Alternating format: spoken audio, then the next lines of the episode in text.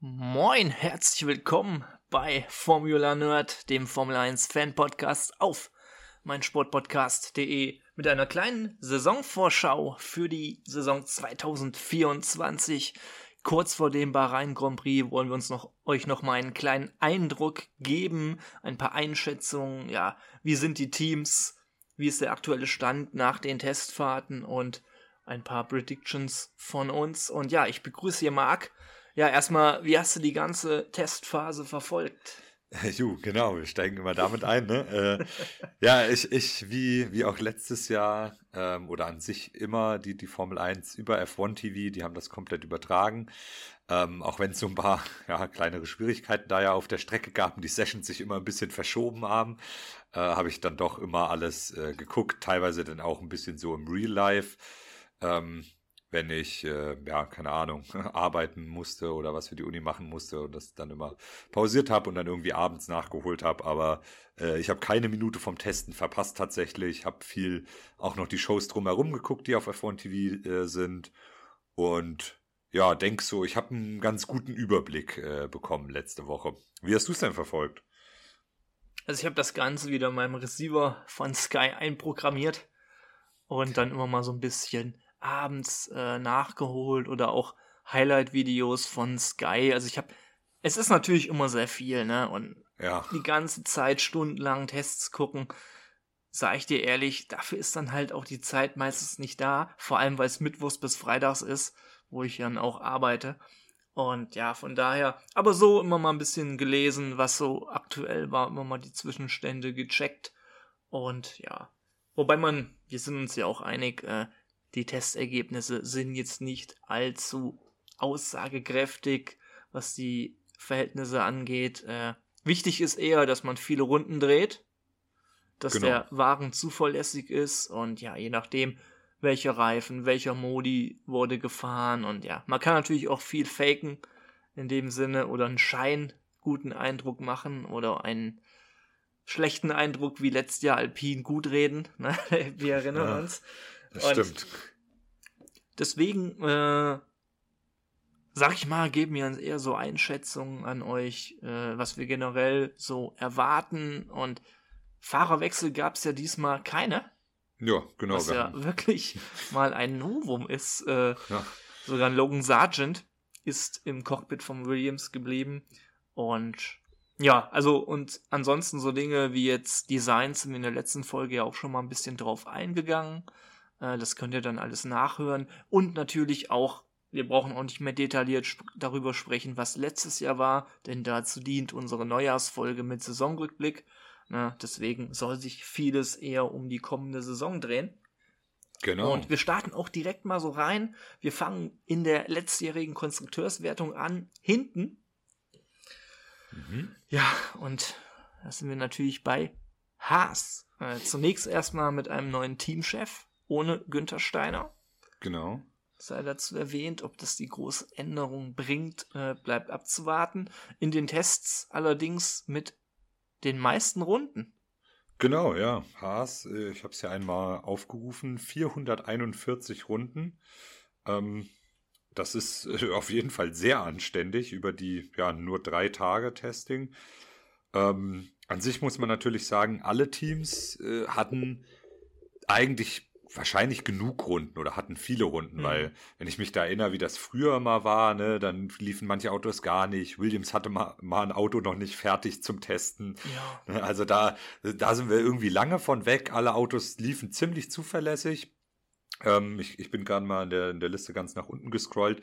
Williams hatte die wenigsten Runden, aber trotzdem noch 299. Also ähm, schon ordentlich. Ja. Ich meine, gut, klar, das sind jetzt natürlich äh, ja fast 150 Runden weniger als Haas. Das ist bestimmt, die hätten bestimmt schon lieber auch mehr gehabt. Aber ich glaube, auch mit 300 oder knapp 300 Runden hat, kann man noch genug anfangen. Aber trotzdem für Haas ein gutes Zeichen. Die hatten die meisten Runden, waren aber auf keiner dieser Runden so richtig schnell, muss man sagen. Ja, also Haas sehe ich sowieso ein bisschen als Problemkind. Äh, soweit ich weiß, haben sie jetzt das Heck komplett von Ferrari übernommen oder so. Mhm. Äh, wodurch natürlich nochmal ein Vorteil möglicherweise entstehen kann oder beziehungsweise eine Steigerung zum letzten Jahr. Ähm, bei Haas wird halt das Interessante sein, kriegt man diese ganze Reifenproblematik in den Griff. Ne? Auf ein, zwei Runden waren sie immer relativ schnell, aber haben dann immer schnell abgebaut und so dass sie dann bei guten Startpositionen teilweise immer hinten gelandet sind, äh, ja. weil sie einfach durchs Feld gereicht werden, weil der Reifen nicht mitmacht. Und also ich persönlich sehe Haas bei Haas jetzt auch nicht die große Steigerung. Äh, schätze das Ganze nicht so ganz positiv ein, ehrlich ja. gesagt. Also ich erwarte da keine große Steigerung. Nee, also es, die waren irgendwie komplett unauffällig im Testen, ähm, sind irgendwie immer hinten gewesen, haben da jetzt nicht irgendwo mal ein Ausrufezeichen gesetzt mit einer Zeit oder so. Ähm, ja, das, also das Einzige, wo ich jetzt so ein bisschen was Positives draus ziehen kann, ist äh, gerade, dass sie, also wenn sie jetzt nie so rausgestochen sind mit ihren Zeiten, und viele Runden gefahren haben, dann werden die wahrscheinlich schon, wie du gesagt hast, an diesem Problem gearbeitet haben, schätze ich mal. Viele Long Runs. Ähm, ja, aber das ist, das ist halt ganz schwer zu beurteilen, wenn man, wenn die Teams nur Long Runs fahren. Ich meine, man kann natürlich einen Long Run, kann man das Auto vollladen, wie es am Start des Rennens äh, aussehen würde quasi, dann ist es komplett voll mit Benzin und du fährst quasi einen Long Run für den ersten Stint im Rennen. Du kannst aber ja auch einen zweiten oder in Bahrain sogar dritten Stint im Rennen simulieren mit weniger Sprit. Mhm. Und dann ist es auch ein Long Run, aber du hast halt, keine Ahnung, 40 Kilo Sprit weniger im Auto und dann mhm. bist du natürlich schneller. Deswegen ist das bei den Long Runs noch schwerer einzuschätzen, als wenn jetzt manche Fahrer so eine Outlap, Pushlap, Inlap gemacht haben. Da kann man sich sicher sein, da wird nicht so viel Sprit im Auto gewesen sein, weil was bringt es mir, eine Qualifying Lap mit 100 Kilo Sprit zu üben? Ja, ähm, ja aber deswegen, ja, bei Haas, ich, ich kann es nicht einschätzen. Ich würde dem Team wünschen, dass das alles Longruns Long Runs mit vollem Tank waren, äh, die das mit den Reifen äh, hinbekommen haben und, und jetzt gut sind, aber es weist irgendwie nichts drauf hin sag ich mal, ne? Die sind da irgendwie die ganze Zeit hinten rumgefahren und. Ja, sehe ich leider genauso. Ja, wenige Highlights geboten. Was mir aufgefallen ist, ist, dass Hülkenberg äh, immer ein ganzes Stückchen schneller war als äh, Magnussen mhm. oder oft zumindest. Ähm, kann man jetzt natürlich auch wieder äh, da können wir jetzt mehr reininterpretieren, als drinsteckt. Vielleicht hatte Hülkenberg einfach die Programme, wo das Auto ein bisschen leichter, mehr aufgedreht war vom Motoreinstellungen her. Weiß man natürlich nicht, aber es war doch irgendwie auffällig, dass immer Hülkenberg die schnelleren Zeiten hatte. Marc, perfekte Überleitung, denn mhm. äh, wir geben ja auch eine Einschätzung ab, wie das Teamduell vermutlich ja, ablaufen wird. Und es ist halt kurios, weil wir exakt dieselben Predictions haben oder Teampaarungen wie letzte Saison. Das ja, stimmt. Ist, Außer so ein bisschen äh, das Feuer raus. Bei ja, den RBs, äh, da, da haben wir ja quasi stimmt. Äh, da hatten wir am Ende der Saison ja Danny Rick im Cockpit, aber am Anfang ja nicht. Ja, stimmt natürlich, da hast du recht. Und ja, Haas, äh, ich, ich mach's eigentlich relativ kurz. Für mich ist es nach wie vor Hülkenberg. Ja. Die Tendenz im Training, äh, in den Trainingssessions hast du ja auch schon genannt. Und ich gehe auch von aus, dass das so bleibt, weil es einfach ein hervorragender Qualifier ist und ja, allein das wird ihm immer eine bessere Ausgangsposition geben auf Dauer. Ja, ich, ich glaube auch, wenn du im Haas Punkte holen willst, dann wird es auch dieses Jahr wahrscheinlich darum gehen, sehr gutes Qualifying und dann probieren im Rennen irgendwie sich festzuhalten vorne. Ähm, und ich denke mal auch, da hat Hülkenberg die Nase vorn dann am Ende. Da sind wir uns einig. Ich bin gespannt, jo. ob es da noch zu Reibereien kommt. ja. Und ja, Reibereien gab es auch äh, in Bezug auf Namensdiskussionen für neue Formel 1 Teams und hier jetzt der offizielle Name für unser nächstes Kick Sauber. Genau, also der Hauptsponsor ist Steak. Da ist Kick ja irgendwie so ein Unterunternehmen. Ich weiß gar nicht, wir wollen ja jetzt hier auch keine Wirtschaftssendung draus machen und irgendwelche Unternehmensstrukturen auseinandernehmen. Genau, aber wir werden es jetzt immer Kick sauber nennen, so wird es auch in den Übertragungen genannt. Ähm, da schließen wir uns dann einfach an.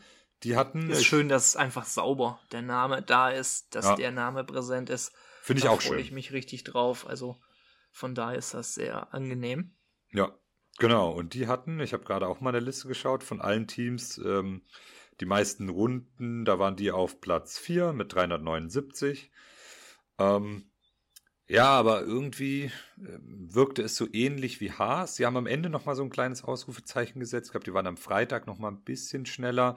Ich glaube, Joe war ziemlich weit vorne, soweit genau, ich weiß. Der hatte, der hatte die schnellste Zeit bei Kicksauber. Ähm, mit einer, ich habe auch immer hier die schnellsten Zeiten dabei, da können wir ja der mhm. Vollständigkeit halber mal, sind jetzt jo. nicht sortiert, aber bei Haas war es eine 1,31,6 von Nico Hülkenberg und bei Kicksauber zum Vergleich war es von Joe eine 1,30,6, also eine Sekunde schneller. Mhm. Hoffen wir jetzt mal für Haas, dass die Lücke am Ende nicht so groß ist. Aber ich glaube, das war auch mit äh, weichem Reifen bei Kicksauber. Und ähm, ja, aber die hatten irgendwie auch sonst nicht so wirklich Highlights im Testen. Ähm, das Auto sieht von den Seitenkästen sehr, sehr, sehr stark aus wie der Red Bull von letztem oder vorletztem Jahr. Mhm. Ähm, also da die, das war sowieso ein bisschen das Thema der ganzen Testfahrten, dass viele Autos sehr dem Red Bulls der letzten Jahre, dem RB18 und dem RB19 geähnelt haben. Äh, der RB20 ist ja jetzt, äh, der sieht ja wieder ganz anders aus. Mhm. Ja, und die, das war das Auto, was so dem Red Bull am ähnlichsten war, fand ich, von der, von der Form her. Ähm, ja, aber auch hier, äh, ich, die haben auch so ihr, ihr Ding abgespult, am Ende nochmal, äh, am Ende nochmal schnelle Zeiten gefahren. Das macht das Team aber auch sehr gerne. Also letztes Jahr noch unter Alfa Romeo hatten mhm. sie, glaube ich, auch eine sehr gute Zeit dann am Ende. Ähm, einfach nochmal irgendwie äh, noch so einen Qualifying Run raushauen, dass man dann doch irgendwie oben steht. Aber ja, irgendwie sehe ich, habe ich da jetzt auch nicht so viel gesehen, was mich überzeugt hat. Ja, kann ich auch ehrlich gesagt nur zustimmen. Ich äh, glaube überhaupt bei Kick sauber, das könnten zwei ganz zähe Saisons werden, bis Audi dann reinkommt. Ja. Ähm, andererseits wäre es natürlich auch schön, wenn man sich vielleicht durch eine gute Konstrukteurswertung ein paar Einnahmen generiert. Äh, andererseits mehr Windkanalzeit für die Entwicklung. Ist vielleicht gar nicht mal so blöd, aber ich sehe da jetzt auch nichts. Ähm, ich glaube sogar aber trotzdem, dass sie Anfang der Saison noch stärker sein werden als am Ende der Saison. Ist ja auch so ein bisschen immer die Tendenz gewesen, so der letzten ein, zwei Jahre. Da noch bei Alpha. Und auch so ein typisches Bottas-Ding, ne? Dass ja. er am Anfang immer ein bisschen abräumt, vielleicht ein paar Punkte holt. Dann kommt so diese Phase, äh, wo er im Prinzip völlig unauffällig ist, wo Joe ihn dann wieder ein bisschen mehr schlägt, sage ich mal, das Teamduell für sich entscheidet und am Ende kommt wieder die Bottas-Zeit. Ich äh, sag das jetzt einfach mal so, dass das genau so wiederkommt.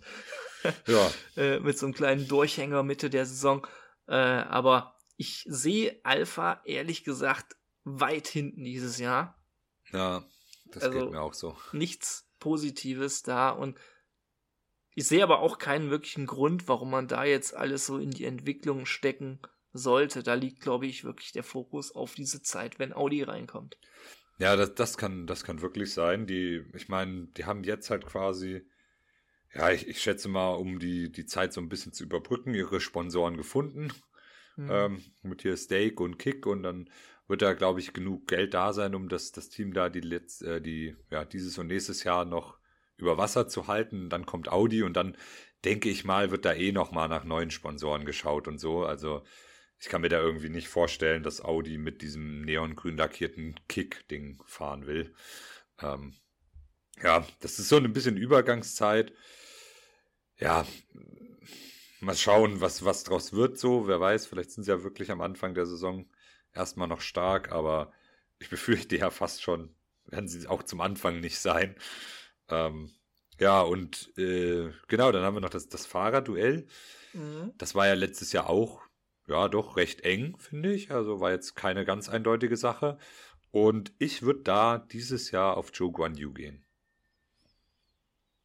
Ja, habe ich auch erst so ein bisschen überlegt, äh, aber ich glaube halt, Bottas holt am Anfang und am Ende nochmal so diese Big Points, die ihn dann in der Fahrerwertung oben lassen und sonst wird's reichen, weil er die, den starken Anfang hat und das starke Saisonende, sage ich jetzt einfach mal so. Also knapp für Bottas.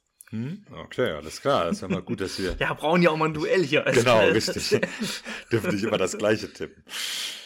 Äh, und ja, ja das äh, einzige Team, äh, mit einer anderen Fahrerpaarung kommt jetzt und der letztjahres achte noch unter einem anderen Namen und jetzt der offizielle Name, die Racing Bulls.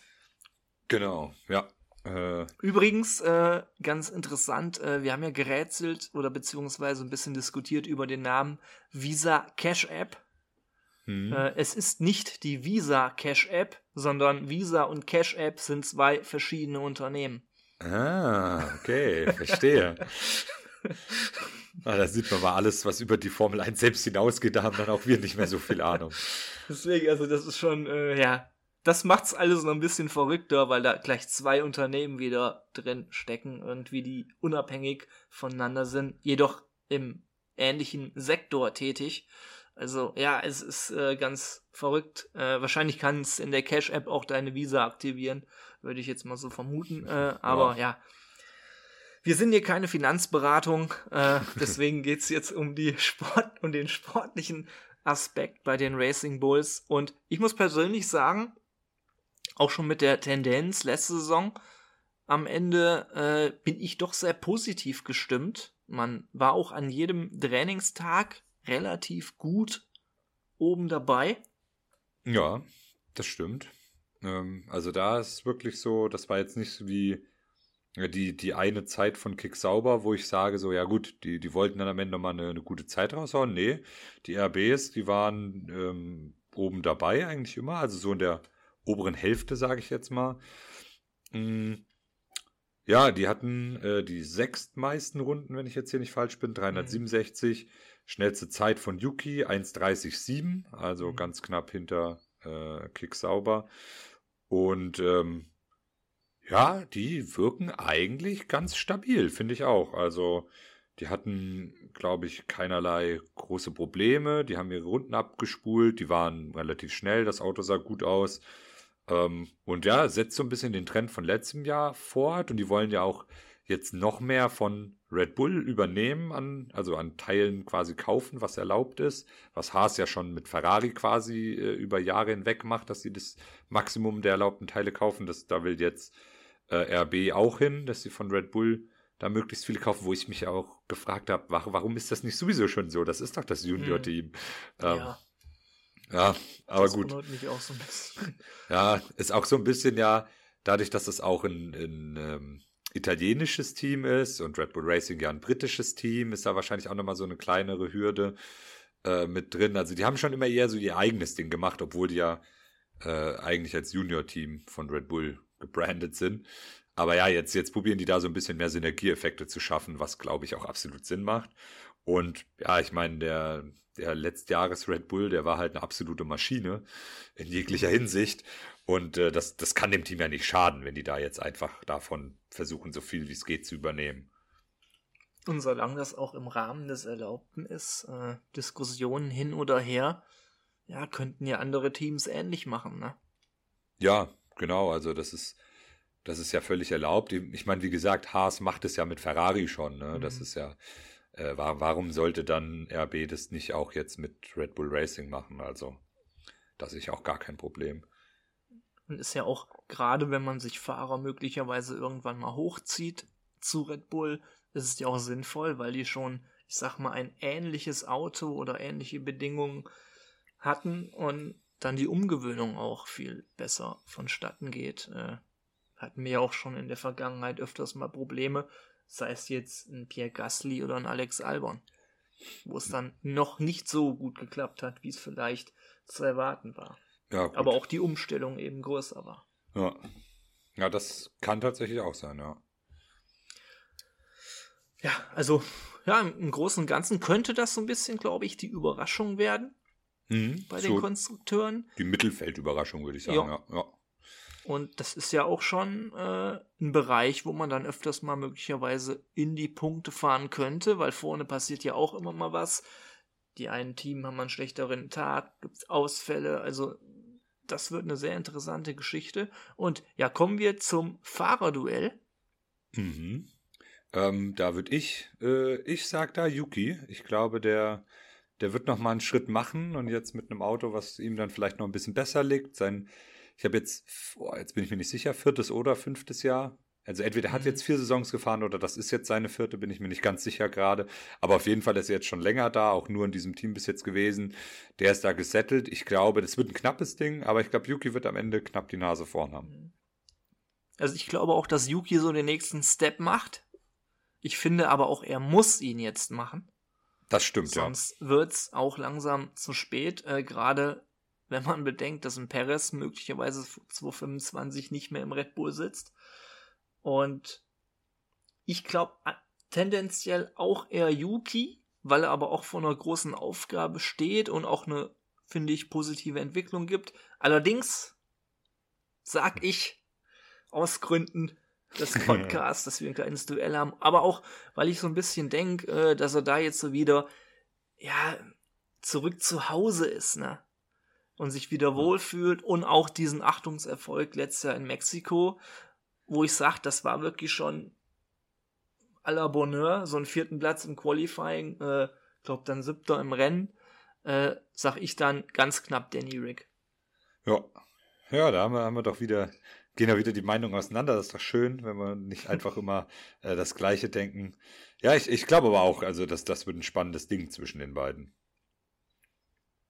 So, äh, nächstes Team, ganz knapp äh, vor letztes Jahr Alpha Tauri gelandet mit drei Punkten Vorsprung, äh, mit einem starken Fahrer an Bord letzte Saison. Und ja, kommen wir zu Williams. Ja, die hatten so ein bisschen Probleme im Testen.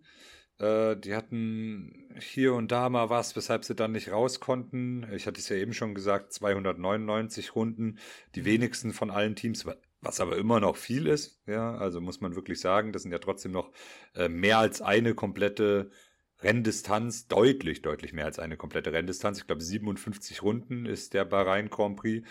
Ähm, das heißt, äh, ja, quasi hm, jetzt muss ich kurz überschlagen, ein bisschen mehr als eineinhalb Mal äh, das Rennen jeden Tag.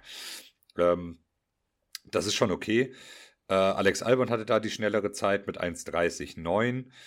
Ähm, ja, aber insgesamt ähm, weiß ich nicht. Also jetzt die RBs fand ich relativ positiv. Williams, die ja jetzt letztes Jahr dann am Ende mit mhm. genauso vielen Punkten da standen.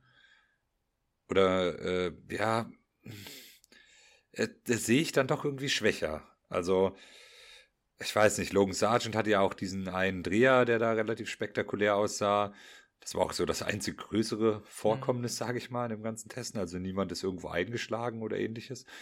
Aber ja, Alex Albon war dann auch mal bei F1 TV eine halbe Stunde oder so in der Kommentatorenkabine mit dabei äh, als Logan Sargent im Auto saß. Das war auch ziemlich cool. Also das, das hat er mhm. ziemlich gut gemacht. Ich hoffe, dass irgendwann nach seiner Karriere, hoffentlich dauert die Karriere noch lange, aber dass er dann irgendwann äh, zum Fernsehen geht, weil äh, das hat wirklich Spaß gemacht. Er hat dann aber auch so ein bisschen aus dem Nähkästchen geplaudert und hat gemeint, er hat, er hat sich, ähm, er stand neben an der Strecke und hat sich andere Autos, so den Ferrari, den Red Bull und so angeguckt und hat gemeint, ja, das sieht so aus, als ob der Wind gar keinen großen Effekt auf, auf die Autos hat und war da ein bisschen mhm. geschockt drüber, weil die wohl sehr mit dem Wind zu kämpfen hatten, mhm. ähm, der sie da so ein bisschen gerade in den Kurven und beim Bremsen sehr gestört hat. Und er hat gemeint, ja, Red Bull und Ferrari zum Beispiel haben da wohl gar keine Probleme mit. Und das hat ihn dann doch gewundert. Und wenn ein Fahrer das schon neben an der Strecke sieht und denkt, oh, Mist, unser Auto verhält sich aber doch nicht so gut, wenn ich mir jetzt die anderen angucke, dann ist das auch schon so ein kleines Zeichen, dass da noch nicht alles passt apropos angucken, was das, muss ich kurz noch erwähnen, das Design von Williams finde ich äh, das schlechteste dieses Jahr. Ja, oh, ich finde das gar nicht so schlimm. Also ich fand ein letztes Jahr besser. Mhm. Und ich weiß nicht, irgendwas stört mich an diesem Auto. Ich weiß es nicht äh, genau, was es ist, aber mh, hm, irgendwie eine Art Verschlimmbesserung so ein bisschen. Und ja, also leistungstechnisch war ich auch eher enttäuscht von Williams. Ähm, Gerade auch wieder nach der positiven Tendenz letztes Jahr, wo man einige wichtige Punkte in Person von Alex Albon geholt hat. Und Williams Traditionsteam hoffe ich ja immer, dass die mal wieder oben mitfahren. Äh, gerade deswegen fände ich es wirklich schade, wenn die jetzt wieder einen Rückschritt machen, gerade in Anbetracht der relativ starken Racing Bulls. Äh, ich sehe da für Williams ehrlich gesagt eine sehr schwierige Saison äh, und befürchte die Tendenz auch nach unten. Aktuell bin ich da überhaupt nicht von überzeugt. Ähm, der einzige Joker, sag ich mal, den sie haben, meiner Meinung nach, ist Alex Albon, Ja. der wirklich schafft, aus so einem Wagen mehr rauszuholen, als eigentlich drin ist. Das hat er schon oft gezeigt und einige überraschende Ergebnisse somit erzielt. Und ja, ich glaube auch, da brauchen wir bei dem Teamduell, beim Fahrerduell nicht lange diskutieren. Das ist eine ziemlich klare Kiste. Und äh, auch meine Tendenz für den ersten Saison-Fahrerwechsel. Ja, also ich bin da auch ganz klar bei Alex Albon, bin ja auch ein Riesenfan so, also da gibt es, glaube ich, keine Diskussion. Ich glaube allerdings nicht, dass in der Saison äh, Logan Sargent schon gecuttet wird. Ja, stimmt. Williams und muss man auch die Ansprüche sehen, ne? Ja. Genau, also das, das Ding ist, äh, Ist nicht so das heiße Pflaster wie jetzt ein Red Bull-Team. genau richtig, also das ist ja, was da ist Red Bull bekannt für und sonst ist das ja schon sehr selten, dass während der Saison Fahrer gecuttet werden. Mhm. Deswegen, äh, das traue ich Williams nicht wirklich zu. Äh, da müsste, da müsste Logan Sargent sich schon einiges leisten in der ersten Saisonhälfte. Mhm. Aber ja, also, ich würde es ihm auch nicht wünschen, sage ich dir ganz Nee, ehrlich. auf keinen ist ja auch ein sympathischer Typ und Ja. so alles. Und hat immerhin auch am Ende so ein bisschen mal solidere Leistungen gezeigt. Das muss man auch anerkennen. Und ist Mhm. auch schön, dass er eine Chance bekommt. ja genau, er hat ja einen weiterhin. Aufwärtstrend gehabt am Ende der letzten Saison. Mhm. Vielleicht kann er den ja fortsetzen. Ähm, wird sich zeigen jetzt in den ersten Rennen. Aber ja, und bei Williams ist es auch nicht so dieses Ding, ich sag mal, da drängt sich jetzt kein Fahrer so auf. Bei, äh, bei äh, letztes Jahr noch Alpha Tauri. Da war halt auch das Ding, das waren zwei Sachen, die da zusammengepasst haben. Einmal hat Nick de Vries absolut nicht performt und andererseits Mhm. hattest du mit Danny Ricciardo da schon jemanden in den Startlöchern, äh, Ja, der durch diese Tests, die in Silverstone hatten, wo die wussten, den setzen wir jetzt da rein, der wird schon Leistung bringen. Und Mhm. da, da sehe ich bei Williams jetzt auch niemanden, der da direkt rein könnte. Da Stimmt auch. kann man wieder, jetzt ja. wieder über einen Mick Schumacher nachdenken, der dann von Mercedes vielleicht da irgendwie reingesetzt wird. Aber das, das drängt sich jetzt nicht so auf. Und deswegen Mhm. denke ich mal nicht, dass da Also Saison- Sky wird den Gedanken bestimmt aufdrängen. Da Ja, gehe ich dann mal von auch. aus. Und, äh, und Ja. RTL, die ja jetzt auch wieder mit ein paar Rennen dabei sind. Da garantiert ja, wobei, auch. Äh, die haben ja jetzt Günther Steiner Genau, ja, als stimmt. Experten installiert. da wird man vielleicht das Thema Mick Schumacher so ein bisschen umgehen. oder vielleicht gerade ansprechen. Ja, Wer weiß, wer weiß. gut, mit RTL redet er ja logischerweise noch, sonst hätte er den Job nicht angenommen. Ähm, ich weiß gar nicht, ob da wieder ein Kai Ebel oder so dabei ist. Ähm, der würde eigentlich ein gutes Duo abgeben, glaube ich, mit Günther Steiner für so Faxen. Ich, Äh. äh, ich, ich meine äh, gelesen zu haben, dass er mit Florian König immer zusammen das äh, Mhm. macht, glaube ich, oder? Also ich bin jetzt nicht ganz sicher, nagel mich Ja, ja, fest, aber auf ich das glaube, auf jeden Fall. Ja, ja. so Kai den- Ebel war ja immer eher so eine Art Sidekick. Genau, aber dass, dass Günter Steiner jetzt auch nicht ähm, kommentiert, sondern, weißt du, Mhm. das, was Florian König, der war doch immer mit, ganz früher noch mit Niki Lauda da immer vor Ort und hat so ein bisschen durchs Programm geführt, Mhm. sage ich mal. Ich glaube, das ist Günter Steiners Rolle bei Ja, RTL. gut, das kann natürlich auch sein. Ich hätte jetzt fast gedacht, dass er auch schon so Co-Kommentator ist während des Rennens. Kann natürlich Äh, auch sein, dass sie den da dann mit reinholen. Ich weiß gar nicht, vielleicht Mhm. ziehen die das ganze Format auch neu auf. Ähm, Ich werde auf jeden Fall auch mal reingucken im ersten Rennen, denke Ja, ich. wird- also interessieren wird es mich auf jeden Fall, wie RTL das dieses Jahr macht. Ich meine, ich finde es ja auch positiv, dass es wieder im Free TV ist und wenn dann Ja, eine gute zum Teil. Berichterstattung. Ne? Also Ja, muss man auch mal sieben sagen. Rennen. Genau, sieben, Sieben Rennen. Ne? Rennen, Nicht, genau. nicht, dass wir hier irgendwie jemandem Hoffnung machen, aber Mhm. es, ist, es ist quasi nur ja, weniger als ein Drittel der Saison. Ja, aber es ist ja schon mal was. Und Genau. Ja. Und so die Highlights sind dabei. Jetzt Ja. der, äh, der Auftakt, das Finale werden sie, oh, weiß ich gar nicht, haben sie das Finale? Oh, das kann gut sein. Ich habe mir jetzt nicht nicht genau sicher. auf dem Schirm, welche Rennen das sind. Ja. Aber es sind auf jeden Fall, also ich hatte mir, ich hatte es mir mal angeguckt, ich weiß jetzt nicht, ob das Finale dabei war, aber es sind schon so die, ja, die prestigeträchtigeren Rennen dabei. Also ja. Vegas haben sie auch dabei. Genau richtig. Vegas hatte ich nämlich auch noch im Kopf jetzt. Das ist natürlich schon ein Ereignis so, ne? Also Ja. da werden, glaube ich, auch einige mal so einfach aus Interesse dann reingucken. Und Also- das kann ja nur gut sein, um wieder Fans in Deutschland für die Formel 1 zu gewinnen. Äh, ja, aber jetzt sag ich mal, gut zu Williams zurück. Teamduell sind wir uns einig. Alex Albon. Ja. Und ansonsten eher schlechtere Aussichten. Genau, die werden. Die werden wieder vielleicht in so Strecken, wo es um Highspeed geht, so ein Monza oder so, da werden sie vielleicht die Chance irgendwie auf die letzten Punkte haben, wenn Alex Albon dann irgendwie das Ding im Qualifying wieder in Q3 bringt und dann mhm. das ganze Rennen lang mauert. so, so ein Ding wird das, aber ähm, auch wenn das Auto dieses Jahr ausgeglichener werden soll, also nicht so den krassen Highspeed und dafür alles andere relativ schlecht, mehr ein ausgeglicheneres Auto, aber die Stärke wird trotzdem noch im Highspeed liegen und deswegen mhm. kann man dann ja so Strecken wie Monza oder vielleicht auch Jeddah schon, ähm, weil ja auch sehr sehr hohen Anteil mhm. an Vollgas und Geraden hat. Ja. Ähm, vielleicht kann man da schon mit den Williams rechnen, aber ja auch dann nur, wenn Alex Albon alles abruft und äh, ja, mal gucken. Ich glaube, da ist leider nicht so viel drin. Zumindest für den Anfang der Saison. Wer weiß, wie die Entwicklungen dann noch weitergehen. Dann geht es jetzt mal äh, zum sechs, letztjahres Sechstplatzierten, nämlich Alpine. Mhm. Ja. Hollywood Reif nur bei den Marketingverpflichtungen. Das stimmt, ja. Sag ich mal so. Und ja, auch ein Training abgeliefert, wo man ein dickes Fragezeichen hat, meiner Meinung nach. War allerdings letztes Jahr auch schon so. Ähm, hast du da. Aber sind, glaube ich, relativ viele Runden gefahren. Bin ich ganz sicher. Ja, ja, sie hatten 334, oh. das ist das drittwenigste. Mm. Also nur mm. Williams und McLaren hatten noch weniger.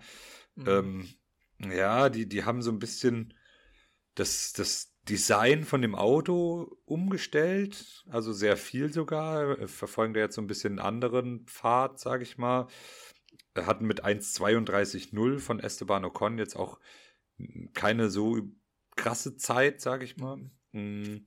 Und sind ja auch so einen, so einen unauffälligen Test irgendwie gefahren, ähm, der aber jetzt auch nicht wirklich Hoffnung macht. Also weiß ich nicht. Da, da habe ich jetzt auch nichts gesehen, was mich so überzeugt hat. Ähm, ja, die, die Reliability war gut, äh, haben sie dann am Ende gesagt, aber das ist mhm. für mich auch so ein Ding, ja, das war sie halt bei so ziemlich jedem Team. Ja, also wenn, wenn das jetzt schon euer positives Ding ist äh, beim ja. Testen, das ist schon kein gutes Zeichen eigentlich. Hm. Ja, weiß ich nicht. Ich, ich befürchte ja, das wird auch eher ein Abwärtstrend als ein Aufwärtstrend bei dem Team. Ja, gehe ich tendenziell auch mit. Alpine äh, könnte wirklich eine Enttäuschung werden, wobei ich jetzt sage, Platz 6 an sich war letztes Jahr so ein Ding, die waren im Niemalsland der Konstrukteurswertung, könnte dieses Jahr auch darauf hinauslaufen, weil jetzt so im Vergleich zu den Teams, die unten stehen, Williams, sage ich jetzt mal, äh, Kick sauber, sehe ich bei Alpine natürlich dann doch schon eine Ecke stärker. Ähm, aber trotzdem, Alpine hat halt einfach auch dieses Manko mit dem schwächsten Motor im Feld. Genau. Äh, das kann man bei vielen Strecken dann auch nur bedingt auffangen. Und das, das Problem lässt sie ja nicht los dieses Jahr wie letztes Jahr. Deswegen, also nach oben ist da meiner Meinung nach gar nichts zu erwarten bei dem Team. Und wenn, dann geht es bei den Konstrukteuren auch eher nach unten. Ich finde es nach wie vor vom Potenzial, ist ein interessantes Team. Französischer Rennstall, zwei französische Fahrer, die ein nicht wirklich gutes Verhältnis zueinander haben. Ja. Äh, übrigens schon mal so als kleiner Tipp für euch, da ja auch die neue Drive to Survive Staffel draußen ist. Äh, diese Beziehung der beiden Fahrer wird auch relativ ausführlich behandelt. Ähm, ist durchaus ganz interessant anzusehen. Und aber trotzdem meiner Meinung nach rein sportlich gesehen ein ausgeglichenes Fahrer, eine ausgeglichene Fahrerpaarung. Ja, das auf jeden Fall. Also da, die sind wirklich nah beieinander. Um jetzt aufs Teamduell zu kommen, ich sehe da knapp Pierre Gasly vorne. Hm? Mhm. Würde ich, würde ich so sagen. Ja. Ähm, genau, aber die sind, die sind auch wirklich sehr nah beieinander. Das stimmt. Mhm. Sehe ich eigentlich auch Gasly wieder knapp vorn. Ja, der war, wie, wie war das letzte Saison? Hast du das gerade parat? Ich glaube ganz, ganz knapp. Ich hab's aber hier noch irgendwo. Jo, Gasly mit 62 Punkten am Ende und Ocon mit 58. Okay, das ist ja wirklich sehr knapp. Ähm, ja. Aber, aber muss man auch dazu sagen, Gaslys erste Saison in dem Team. Mm, ähm, von ja. daher denke ich, dass es ja vielleicht noch ein bisschen eindeutiger wird dieses Jahr. Aber ich glaube, auch beide werden weniger Punkte haben als äh, letztes Jahr. Ja. Weil Alpine ja, an sich eher, ja gut, wobei ja, vielleicht, wenn die hinteren Teams jetzt auch keine Schritte nach vorne gemacht haben, ja, dann, dann sind es am Ende vielleicht doch wieder ungefähr die gleichen Punkte, aber ja, nach, ja. nach vorne wird da nichts gegangen sein, bin ich mir sicher. Ja. Und wenn das McLaren ja. dieses Mal von Anfang an der Saison schon vor Alpine fährt, dann sind es am Ende wahrscheinlich doch eher weniger Punkte für Alpine. Ja, ich bin dann, ich bin auch für Gasly im Teamduell und ja, wir sind mit Platz 10 bis 6 des letzten Jahres durch und im nächsten Kapitel geht's an die Top 5. Kapitel 2 der heutigen Folge und den Top 5 der letztjährigen Konstrukteurswertung in der Analyse nach den Trainingssessions. Kommen wir direkt rein zu Aston Martin. Jo. Letztes Jahr dann am Ende doch nur Fünfter geworden, mhm. äh, obwohl die ja so äh, stark in die Saison gestartet sind. Und ähm, ja, jetzt, um äh, hier bei dem Lab-Count zu bleiben, die hatten genauso viele wie Kick Sauber, 379 mhm. waren das. Also das auch recht stabil. Nur Haas, Ferrari und Red Bull hatten mehr, also quasi mit Kick Sauber zusammen auf dem vierten Platz, wenn man so will. Fernando Alonso hatte da die schnellste Zeit, 1,31,1. Ähm, ja, auch keine 1,30er Zeit, mhm. was ja ein, einige Teams hatten. Und da ist auch so ein bisschen das, was ich bei Aston Martin gedacht habe. Die haben auch eher so, ja, einfach ihr Ding gemacht. Die haben da nicht irgendwelche schnellen Runs ausgepackt, äh, viele Long Runs. Mhm. Ähm, und ja, ich glaube, die wollen so ein bisschen, die, die haben in ihren, äh, ich glaube, im Interview mit Mike Craig war das, glaube ich, hatten sie gesagt, dass sie einfach über die Saison konstanter sein wollen, nicht wieder dieses stark starten und dann stark nachlassen. Mhm. Ähm, aber ja, es sieht für mich bis jetzt einfach so aus, als ob sie gar nicht so stark starten. Ähm, und ich glaube, die wollten eher einfach das stark nachlassen vermeiden. äh, ja, also die, die waren jetzt auch irgendwie nicht so auffällig im Testen. Ich meine, mhm. klar, das ist natürlich immer, das, das kann jetzt sein, dass die, dass sie da ein bisschen was verheimlichen wollen oder nicht komplett ihre Hand zeigen wollen schon, aber letztes Jahr, da waren wir sich ja nach dem Testen, da waren wir uns ja beide einig Stimmt. oder da, da konnte man das absehen. Aston Martin wird da vorne angreifen. Und jetzt weiß ich nicht, würde ich die vielleicht eher da sehen, wo sie die letzte Saison auch zu Ende gefahren haben. Also, ja, mal gucken überrascht mich ein bisschen die Einschätzung, aber ist natürlich schon richtig, dass sie nicht so auffällig stark waren wie letztes Jahr. Ähm, ich gebe dem keine wirklich große Bedeutung.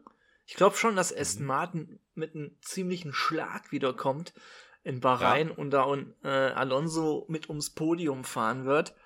Äh, Habe ich einfach mhm. so im Gefühl, äh, richtig begründen kann man es jetzt nicht mit den Trainingsergebnissen. Ähm, ich sehe bei Aston allerdings auch wieder so ein bisschen die positive Ten Tendenz zum Ende der letzten Saison, wo dann beide Fahrer besser mit dem Auto wieder klar kamen. Äh, vor allem auch ein Lance, äh, der sich dann wieder so ein bisschen reingefuchst hat. Was natürlich wichtig sein könnte diese Saison, dass man zwei starke Fahrer hat.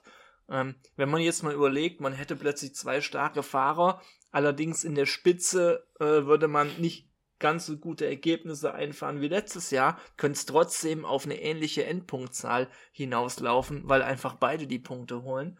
Na? Ne? Ja, das stimmt, ja. Und nur daran ist es ja daran gescheitert, dass man jetzt noch von McLaren überholt wurde am Ende. Und es waren ja dann auch nur 22 Punkte Unterschied. Äh, das ist bei einem so langen Rennkalender nicht wirklich viel. Und also ich glaube schon, dass Aston Martin da einiges noch in petto hat und aber auch so ein bisschen Fanboy werde ich wieder dieses Jahr sein. Äh, allein wegen Fernando natürlich, äh, aber auch weil ich Lance irgendwie so doch nochmal jetzt so den Step gönnen würde, dass er da vielleicht ein bisschen überrascht und ein bisschen näher an Fernando dran ist, so wie es dann Ende der Saison zumindest einigermaßen solide war. Ähm, ja, aber da sehe ich halt die große Gefahr trotzdem in dieser, ja, in dieser Spanne, in der Leistungsspanne einfach zwischen beiden Fahrern. Und man muss einen Fernando natürlich auch bei Laune halten, weil wenn das Auto dann eben mal nicht läuft, dann ist da wieder eine Menge Krach möglich. Ja, dann, dann ist der schneller bei Mercedes, als man, als man ja, denkt. Stimmt. dann schielt er auf das Mercedes-Cockpit, ich sag's dir. Ja äh, ja, das stimmt. Fernando muss man da, glaube ich, echt mit einem guten Auto bei Laune halten. Und ähm, Ja, äh, gut, du hast jetzt so ein bisschen vorweggenommen, ist aber auch, glaube ich, keine Überraschung. Mhm. Fahrradduell, glaube ich, brauchen wir dann auch gar nicht so mhm. krass viel zu Worte zu verlieren. Das war so eindeutig, auch letzte Saison. Ich glaube zwar auch, dass Lance bestimmt nochmal näher rankommen wird, weil ich glaube, bei Fernando, das war so, das ist so ein bisschen der Peak. Also, wenn mhm. der jetzt eine noch krassere Saison fährt, das, also, der hat schon echt das Maximum da rausgeholt aus dem Auto letztes Jahr, finde ich. Hat sich auch wenige Fehler erlaubt. Äh, von daher würde ich einfach mal sagen, der wird wieder seinen Stiefel runterfahren. So, ich, ich glaube auch nicht, dass er abbaut jetzt großartig, mhm. aber der wird da jetzt nicht noch eine Schippe drauflegen können. Aber Lance wird bestimmt das Gap so ein bisschen verkleinern, denke ich mal. Aber das ist, glaube ich, noch weit davon weg, dass er über die Saison einen Fernando schlagen kann. Ja. Von daher denke ich mal, kann ich da für uns beide sprechen, wenn wir sagen, das wird Fernando schon wieder machen im teaminternen Duell. Ja, da sind wir uns beide uns auch einig. Äh, ja. Hat mir letztes Jahr auch schon gesagt, äh, nur ich hatte da gedacht eigentlich, dass das äh, Gap zwischen Stroll und Alonso nicht so groß sein wird. Am Ende hatte ich dann Unrecht, dann doch schon Ach. mit der Aussage. Und ja, naja gut, aber wie gesagt, also Aston wird auf jeden Fall wieder eine hochinteressante Sache werden dieses Jahr. Und ja, trotzdem noch Fünfter letztes Jahr bei den Konstrukteuren. Deswegen kommen wir jetzt zu dem Viertplatzierten. Lange ein bisschen Fragezeichen gehabt. Äh, aber dann haben sie sich ja wunderbar gefangen, eine super Entwicklung genommen. McLaren. Ja, genau. Die hatten ja, waren ja quasi so die Entwicklungsstory, sag ich mal, der letzten Saison. Also was die da quasi zur Mitte der Saison ungefähr, was die da plötzlich aufgefahren haben und dann waren sie vorne dabei. Auch nicht auf allen Strecken, muss man dann mhm. fairerweise auch wieder sagen. Die hatten ja dann immer noch so Strecken, auf denen es dann mal wieder nicht so gut lief. Aber an sich waren die dann plötzlich, haben die vorne angegriffen, Oscar Piastri einen Sieg im Sprint geholt, Lando Norris gefühlt 100 zweite Plätze eingefahren. Ähm, verdammter Max Verstappen, sonst hätten wir jetzt schon einen Lando-Sieg. Aber äh, mhm. ja, genau, also die, glaube ich, so mit dem größten Momentum in die Winterpause gegangen. Ähm, hatten dann aber jetzt beim Testen doch irgendwie wieder einige Probleme und ich war mir eigentlich sicher, die werden jetzt das mitnehmen und werden direkt angreifen und viele haben auch über den Winter gesagt, ja, die sind jetzt zweite Kraft hinter Red Bull. Bin ich ehrlich, sehe ich sie nicht. Nach dem Test, ja, ähm, ja die, die haben nur die, äh, also die, nur Williams hat weniger Runden gefahren, McLaren hatte 328, die hatten ähm, hier und da Probleme, weshalb sie nicht fahren konnten. Lando konnte nicht so viel fahren. Äh, schnellste Zeit war von Oscar Piastri eine 1,31,0. Und ja, also jetzt auch in den Long Runs, äh, da hat man wohl dann gut Bahrain.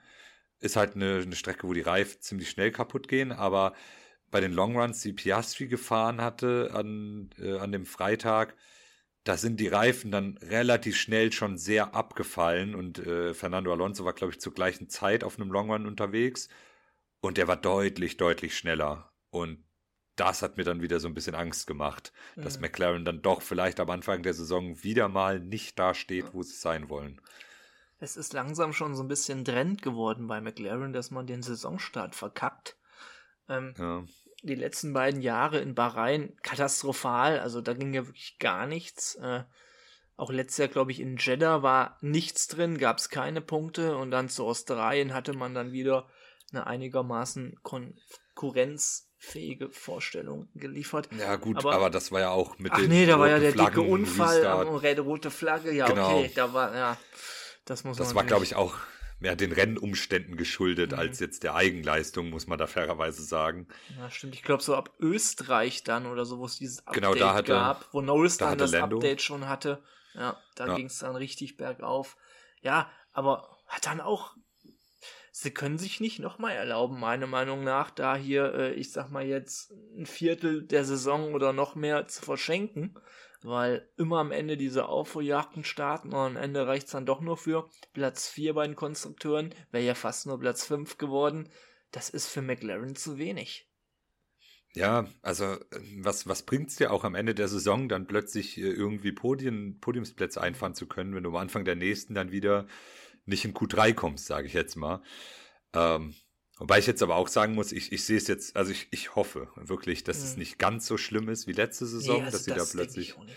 so extrem. Ähm, ja, aber ja, sie waren halt am Ende, wie gesagt, da waren sie so weit, da waren die auf vielen Strecken hinter Red Bull zweite mhm. Kraft.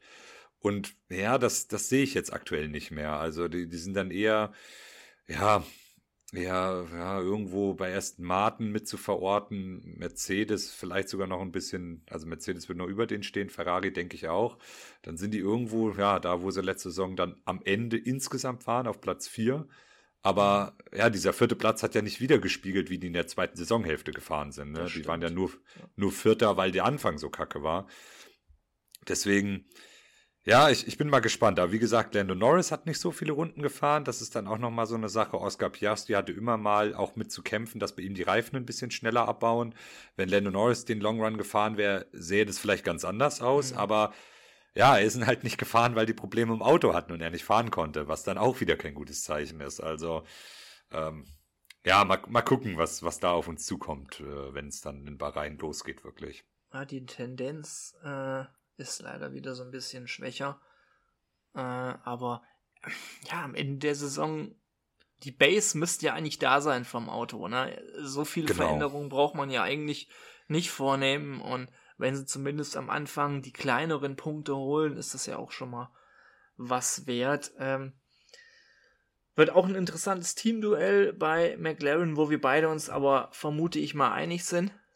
Wer da ja, noch nach wie vor die Nummer 1 ist, äh, was da möglicherweise möglich ist, wenn man dann die Entwicklung vom Wagen weiterhin schafft im Laufe der Saison, äh, kommen wir später nochmal zu. Da gibt es, glaube ich, eine These bestimmt zu, zu dieser Fahrerpaarung oder einen mhm. der Fahrer. Äh, aber Teamduell, ja, Lando Norris, sind wir uns einig.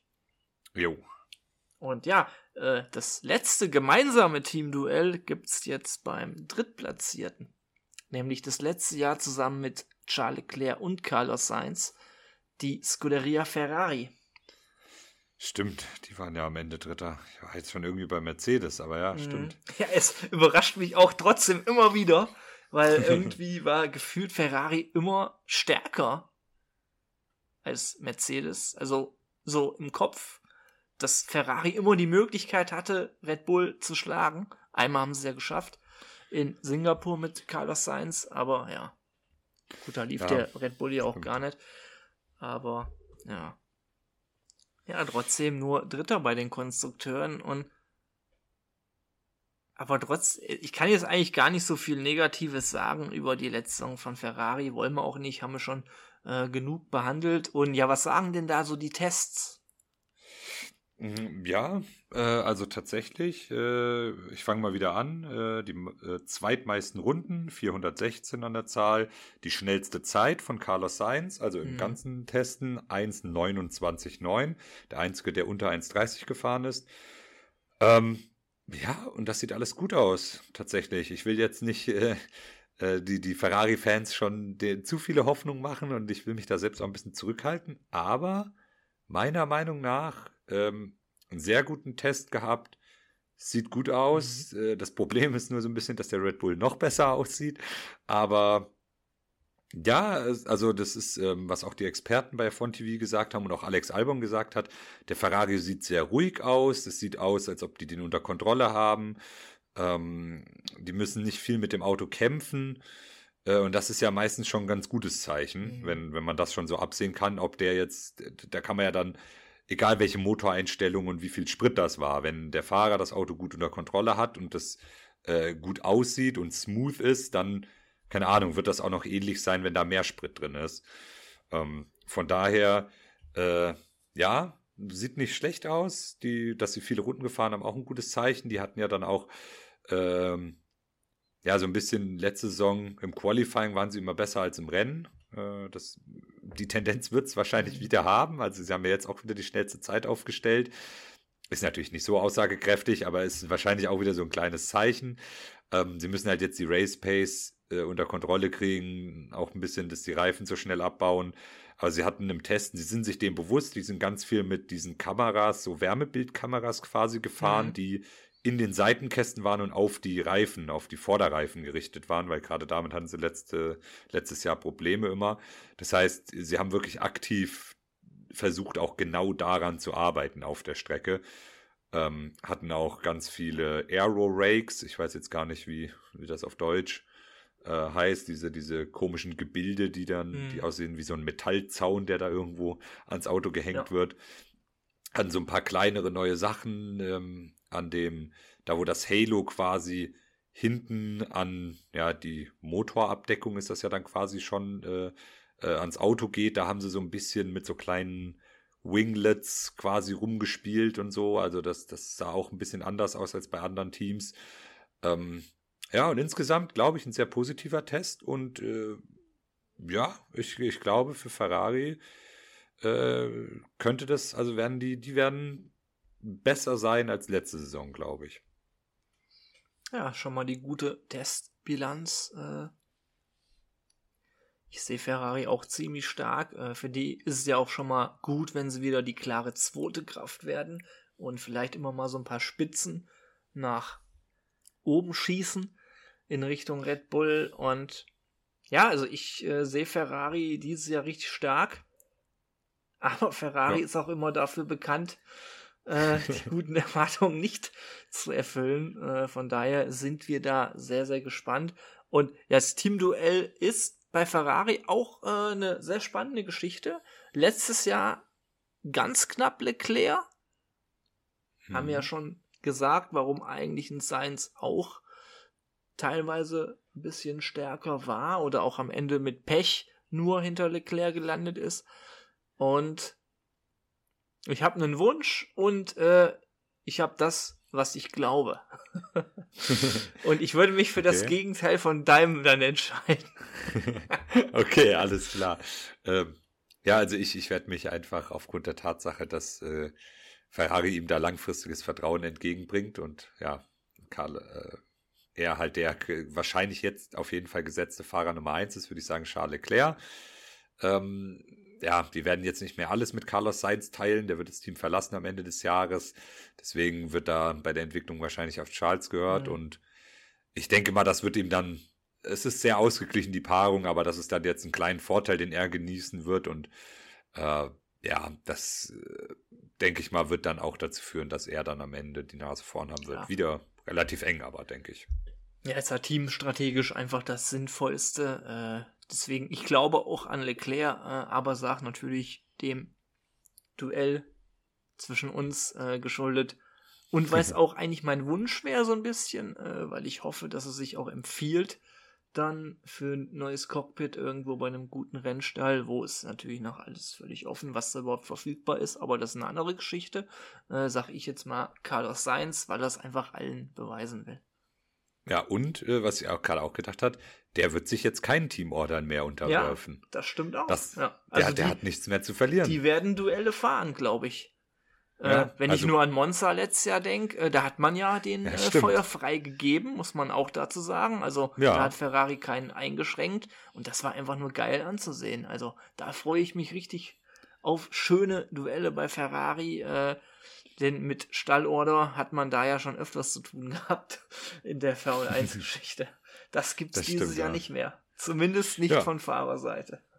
Ja, ich wollte gerade sagen, vielleicht versuchen sie es, aber da wird sich kein Fahrer dran halten. Ja, aber ich könnte seins auch vollkommen verstehen, sage ich dir ganz ehrlich. Also ja, absolut. So ein Wechsel absolut. vor der Saison zu verkünden, äh, ist halt ja. immer auch eine, keine schöne Situation für ihn. Von daher, ich hoffe, der gibt einfach alles. Der haut da voll rein, der sucht die Duelle mit Leclerc auf einer sportlichen Eben. Ebene. Und ja, also ich hab, also Ferrari muss ich sagen, wird richtig geil dieses Jahr, glaube ich. Glaube ich auch, ja. Ich glaube, da, da können wir uns auf einiges gefasst machen. Und am Ende muss man ja auch sagen, es gibt ja eine Teamwertung, aber am Ende ist die Fahrerweltmeisterschaft ja das, um das es geht bei der Formel 1. Und da fährt jeder für sich. Und deswegen mhm. kann man das ja auch keinem vorwerfen, äh, wenn man sagt, er will das beste Ergebnis Absolut, für sich rausholen. Und Carlos Sainz, ja, also was soll der jetzt noch fürs Team fahren? Natürlich, klar, am Ende willst du ja schon auch, dass am Ende der Saison, auch wenn du dann wegwechselst, dein Team in den Konstrukteuren möglichst weit oben steht. Aber in erster Linie geht es für ihn um seine Karriere und er muss sich empfehlen, wie du schon gesagt mhm. hast, und dann fährt er nur für sich und deswegen ist das auch völlig legitim. Und ja, ich denke, da, da können wir uns auf einiges gefasst machen, diese Saison bei Ferrari. Ja, und jetzt äh, kommen wir zu dem Team, äh, was wir eigentlich eben schon erwartet haben. Und ja, ich komme mir so ein bisschen vor wie Lewis Hamilton in den letzten zehn Jahren, äh, weil ich jetzt auch die genaue Reihenfolge nicht weiß. Mercedes, AMG, Petronas F1, ist das richtig? Ja, ich glaube, Mercedes AMG Petronas Formula One, ja, das ist. Irgendwie so. Könnte, ja, ich bin mir auch nicht sicher. Mercedes, wir nennen Mercedes, Mercedes. Die AMGs. Genau. Ja. Und ja, die, die ist, ist schwarz-silber-Pfeile jetzt. und ja, äh, genau. Eines meiner Favoriten, äh, was das Autodesign angeht. In der letzten Folge könnt ihr euch das nochmal genauer anhören, was wir dazu zu sagen haben. Und ja, also Mercedes erstmal war, ich glaube, Russell hatte gesagt äh, irgendwo, äh, es sieht verdammt schnell aus, aber ob es das auch wieder ist, äh, haben wir ja schon öfters erlebt bei Mercedes vor zwei Jahren zum Beispiel, wo das ja. Gegenteil dann der Fall war. Ähm, aber ja, äh, wie sah es bei Mercedes aus in den Tests? Also, die haben die, jetzt muss ich kurz, kurz rechnen, äh, siebt meisten Runden nur gefahren, aber 361 mhm. trotzdem. Mhm. Also drei Teams hatten noch weniger. Ähm, und George Russell hat die schnellste Zeit mit einer 1,33. Das mhm. Äh, ist okay. Also das, das ist eigentlich doch ganz gut, ja. Mhm. Ja, das war dann doch ganz gut. Aber hm, ja, die sehe ich irgendwie nicht so stark wie Ferrari. Die sehe ich mhm. dann eher so da, wo, ja, gut, McLaren hatte halt dann doch nochmal mehr Probleme. Aston Martin hat, glaube ich, auch noch nicht so die ganze Hand gezeigt. Ja, vielleicht reicht es dann quasi noch da vor den beiden zu sein, aber die sehe ich eher da als bei Ferrari, muss ich sagen. Ähm, Gerade auch, weil die jetzt ja ihr Konzept äh, ja so jetzt endgültig aufgegeben haben, mhm. sage ich mal, äh, mit dem Zero Pod und ähnliches. Äh, also da jetzt auch eher sich von Red Bull inspirieren lassen oder von den letztjährigen Red Bulls äh, inspirieren lassen. Und ähm, ja, ich bin mal gespannt. Bei Mercedes, die kann ich irgendwie auch noch nicht so mhm. einschätzen. Also sie sahen, teilweise dachte ich echt, uh, das sieht gar nicht gut aus, aber so am letzten Tag waren die dann doch wieder relativ stabil, haben gute Zeiten gefahren, hatten auch ganz gute Longruns. Ähm, ja, ja, ich, ich, ich sag mal alt so weiter, so ein bisschen wie, wie letzte Saison. Bei ähm. Mercedes ähm, ist ja immer so das Verblüffende, dass man sie immer relativ schwach einschätzt, so die jetzt auf die letzten beiden Jahre bezogen, das Endergebnis dann allerdings doch ganz gut wieder aussieht, wie letztes Jahr eben der zweite Platz bei den Konstrukteuren, hätte man so jetzt auch nicht unbedingt vermutet. Und das, obwohl Mercedes eigentlich von den, ich sag mal, Top-Teams das ist, was jetzt möglicherweise in der dritten Saison ihr Konzept noch sucht, was ja auch ja. irgendwie ungewöhnlich ist. Und ja, aber trotzdem immer wieder diese Überraschungsergebnisse einfach schafft in Rennen und dann so auf gewissen Strecken. Äh, Im ersten Jahr äh, von Russell hatte er öfters mal wirklich sehr gute Überraschungsergebnisse. Letztes Jahr war es dann auch wieder in Hamilton. Und aber trotzdem, ich, ich sehe Mercedes dieses Jahr auch schwächer als Ferrari. Hm. Äh, das Duell mit McLaren, glaube ich, auch äh, wird sehr spannend, wenn McLaren die Entwicklung dann eben schafft äh, nach ein paar Wochenenden dann. Oder wenn sich die Tendenz eben vom letzten Jahr bestätigt. Also, das könnte für Mercedes eine ganz heiße Geschichte werden. Am Ende sind sie dann vielleicht nur Vierter in beiden Konstrukteuren. Dann weißt du nicht noch, was Aston Martin möglicherweise macht. Äh, aber trotzdem, Mercedes dann auch wieder immer so eine Überraschung, äh, das Ganze. Äh, Riesenfragezeichen eigentlich für mich. Also von Platz 2 bis 5 ist eigentlich bei den Konstrukteuren alles möglich. Ähm, ja. Hier natürlich für mich die spannende Geschichte wiederum das Fahrerduell. Letztes Jahr von Lewis Hamilton. Äh, auch da äh, so das Thema, was passiert da möglicherweise bei einer Teamorder? Äh, lässt sich das in Russell noch gefallen? Äh, weil ja eigentlich er der Fahrer sein müsste, auf den man setzt, aber man will, ich glaube nicht, ja. dass man einen Lewis Hamilton irgendwie verärgern will, allein wegen der ganzen Legacy bei Mercedes. Ja, äh, ja, also meine, also die größere Frage für mich ist, wie rum fällt die Teamorder aus? Weil, also mhm. es ist eigentlich, also äh, Hamilton in allen Ehren, aber äh, Mercedes muss halt schauen, wie das Team in die Zukunft geht. Und jetzt, mhm. äh, einfach weil ein Hamilton die Erfolge eingefahren ja. hat, dann einen Russell eine Saison lang zu verärgern, das, das sehe ich, das kannst du, das kannst du nicht machen. Du Normal nicht, nicht, ja, das ist. Ja, das, das ist es halt. Ich, ich traue es aber Mercedes zu. Das, das war ja auch letzte Saison schon so, wo die dann Russell da teilweise am Radio hängen lassen haben und dem da drei Runden lang nicht geantwortet haben, gefühlt, weil ja, sie es nicht aussprechen das, wollten. Das, ne? sind, das sind Sachen, die kannst du nicht machen, das stimmt. Ich glaube halt genau. eher so, es gibt keine Reihenfolge, sondern einfach so feuerfrei. Genau, die, ich glaube, die werden, die werden halt sagen, so, wir gehen auf das Teamergebnis mhm. Und ähm, ja, dann mal gucken, äh, ob die sich dann unter Kontrolle haben und nicht in die Karre fahren. Mhm. Sind jetzt beides auch keine Fahrer, äh, wo du sagst, ja, die fighten immer clean oder die passen immer genug auf. Und Hamilton hat eine mhm. genügend History, Leute so ein bisschen careless abzuschießen. Und Russell mhm. hat jetzt auch immer mal so seine Aussetzer gehabt. Ähm, und die sind sich ja beide auch schon mal auf der Strecke näher gekommen, ja. teilweise ja sogar im Qualifying. äh, ja, also deswegen, die hatten ja auch schon ihre Momente. Ähm, und das wird dann im Zweifel, wenn das diese Saison weiter dazu kommen wird, sogar eher ja noch schwieriger zu kontrollieren, glaube ich, weil ein Hamilton, der, der kann quasi blöd gesagt, auf alles scheißen in dem Team. Mhm. Ne? Der, der, hat, der hat mit Mercedes alles erreicht, ist am Ende des Jahres weg da. Der braucht sich von denen quasi gar nichts gefallen lassen, wenn die auf die Idee kommen, ihn da einbremsen zu wollen. Und Russell kann halt jetzt darauf bestehen, so, hey, der fährt nächstes Jahr gar nicht mehr für uns. So, mhm. ich bin hier jetzt der Fahrer Nummer eins. So, ich trage das Team weiter voran. Ich möchte bitte die Unterstützung von euch haben in jeglicher Diskussion. Und das auch zu Recht, äh, meiner Meinung nach. Und ja, das könnte, also da, da ist, glaube ich, viel, ähm, ja, äh, viel vom Team gefragt, dass das alles gemanagt wird. Ähm, kommt dann natürlich auch ein bisschen drauf an, wie jetzt dann beide Fahrer abschneiden. Ich sehe tatsächlich Lewis Hamilton ein ganzes Stück vor Russell aktuell. Mhm. Der hatte die erste Saison unter den neuen Regeln, da hatte Lewis Hamilton, glaube ich, noch nicht so in dieses neue Konzept und an sich, an sich an die neuen Autos gewöhnt. Ähm, die, die hat Russell dann gewonnen, aber letzte Saison war dann doch relativ eindeutig für Lewis und mhm. ich sehe das eigentlich auch wieder so eindeutig, bin ich ehrlich. Ähm, und deswegen glaube ich, dass da vielleicht gar nicht so viele Reibungspunkte geben wird. Ich würde normal auch äh, eher pro Hamilton sein, äh, aber auch wieder das Duell. Und ich glaube auch so ein bisschen am Ende lässt Hamilton das vielleicht so ein bisschen ausschleichen äh, ja. dass vielleicht dann nicht mehr so die ganz große Motivation da ist oder dass er einfach dann froh ist vielleicht, äh, dass die Saison zu Ende geht. Der Wechsel dann zu Ferrari, Konzentration auf die neue Aufgabe und ich meine, wer, wer einen Wechsel jetzt so früh verkündet, der ist vielleicht mit dem Kopf dann auch schon wieder ein bisschen weiter als in der kommenden Saison. Gerade dann, ja, wenn es zu Ende geht. Und deswegen sag ich mal George Russell.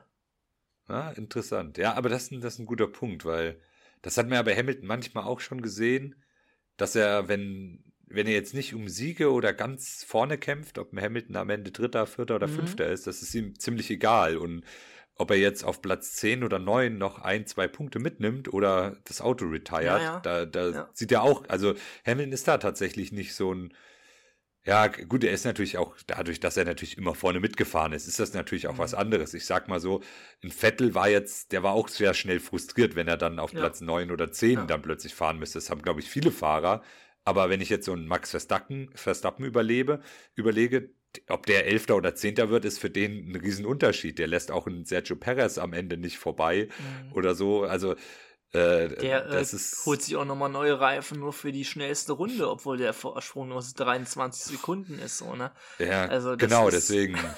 das ist, das ist da nochmal so ein bisschen ein anderes Ding. Ja, deswegen kann ich mir auch vorstellen, dass bei Hamilton vielleicht so, so im letzten Drittel der Saison vielleicht so ein bisschen die Luft raus mhm. ist und er so denkt, ich, ich lasse das jetzt hier so ausklingen und bin dann nächstes Jahr wieder bei 110 Prozent und volle Kanne bei Ferrari am Start.